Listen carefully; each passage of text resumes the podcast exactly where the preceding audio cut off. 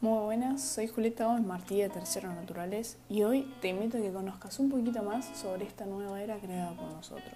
Bienvenido o bienvenida al Antropoceno.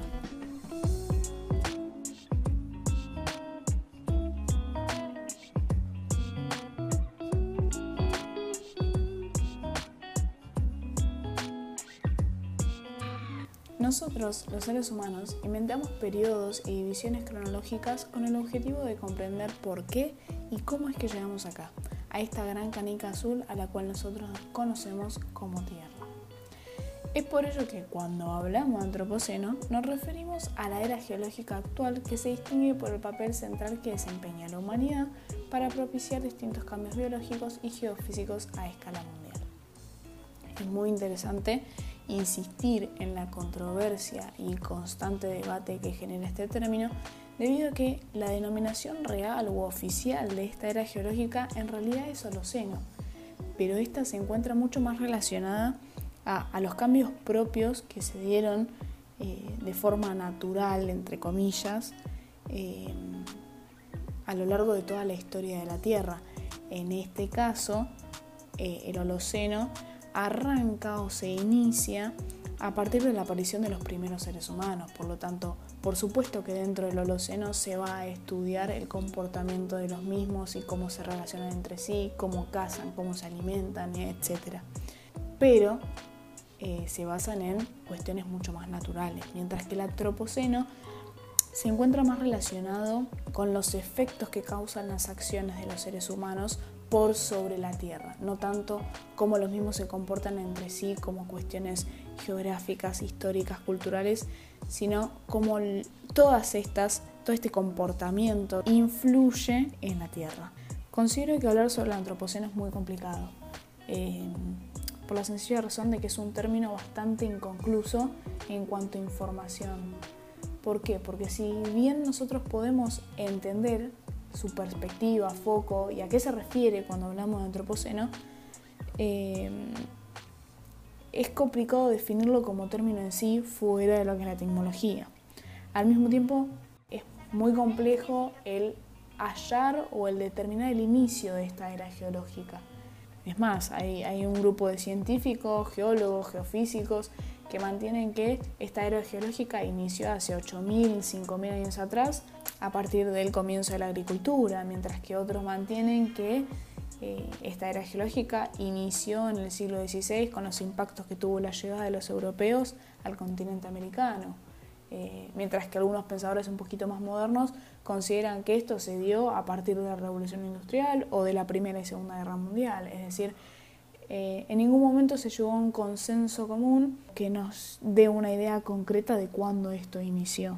Y si bien podemos hablar de que por supuesto que los seres humanos hemos causado un impacto importante desde que aparecimos al mundo, eh, creo que todos los seres vivos lo hacemos.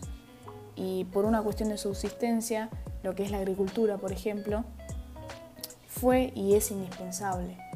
Por lo tanto, no considero que esas épocas o los comienzos de la agricultura le den inicio al antropoceno, sino que son cuestiones que generan un mayor impacto real, que, no tienen que ver con lo, que son las actividades para poder garantizar nuestra subsistencia, sino que son todas aquellas que se realizan eh, de forma excesiva y que terminan causando este impacto que actualmente conocemos. Por lo tanto, a mi consideración, esta era geológica podría haber iniciado eh, en conjunto con la revolución industrial. Existen una serie de factores que permiten visibilizar eh, o, sustentar esta hipótesis sobre, sobre el antropoceno como una nueva era geológica determinada por nosotros, los seres humanos.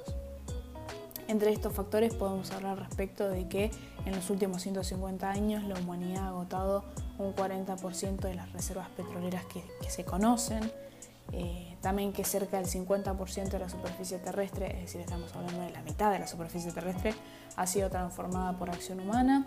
Como consecuencia de esta acción, eh, se ha producido y se sigue produciendo la acidificación de océanos y como consecuencia cambios en el ciclo del agua, también la deforestación, eh, que es la principal causa de la pérdida de hábitats y por lo tanto de la extinción de, los, de las especies que viven en estos eh, y también de la sedimentación en algunas partes del mundo. Y un factor que actualmente hay bastante conciencia, pero es mucha parla y poca acción, eh, es el cambio en la composición de la atmósfera. Es decir, las emisiones de dióxido de carbono, que son incoloras, inodoras y en términos de inmediatez son inofensivas, eh, a largo plazo genera efectos de calentamiento que fácilmente podrían llevar a las temperaturas mundiales a niveles aún más altos. También se sucederían distintos desequilibrios y destrucciones en los ecosistemas marinos y terrestres y el aumento de fenómenos meteorológicos extremos. ¿Y por qué sucede todo esto? Bueno, hay dos causas principales. La primera es el modelo de producción de energía, en el cual la energía producida a partir del carbón, petróleo y gas natural emite grandes cantidades de gases de efecto invernadero, causante del calentamiento global. Y la segunda es el modelo de consumo de recursos, en el cual se genera una gran desproporcionalidad entre el crecimiento de la población, que por supuesto que requiere de la satisfacción y abastecimiento de sus necesidades, con la gran explotación y todo el proceso que requiere la conversión de los recursos naturales a bienes y servicios que le sean funcionales a la sociedad. A partir del estudio de esta nueva era geológica se han postulado posibles soluciones que buscan atajar el problema desde su raíz, desde su origen, descarbonizando la economía y recurriendo a fuentes de energía renovables y no contaminantes como el sol, el agua y el viento, eh, y también haciendo un uso mucho más responsable y equitativo de los recursos naturales. De esta forma logrando un sistema mucho más sostenible. A mi considerar son soluciones muy utópicas que en un mundo real no sucederían y, y creo que actualmente cada uno tiene que realizar, tiene que hacer su aporte eh, de la posición en la que se encuentra.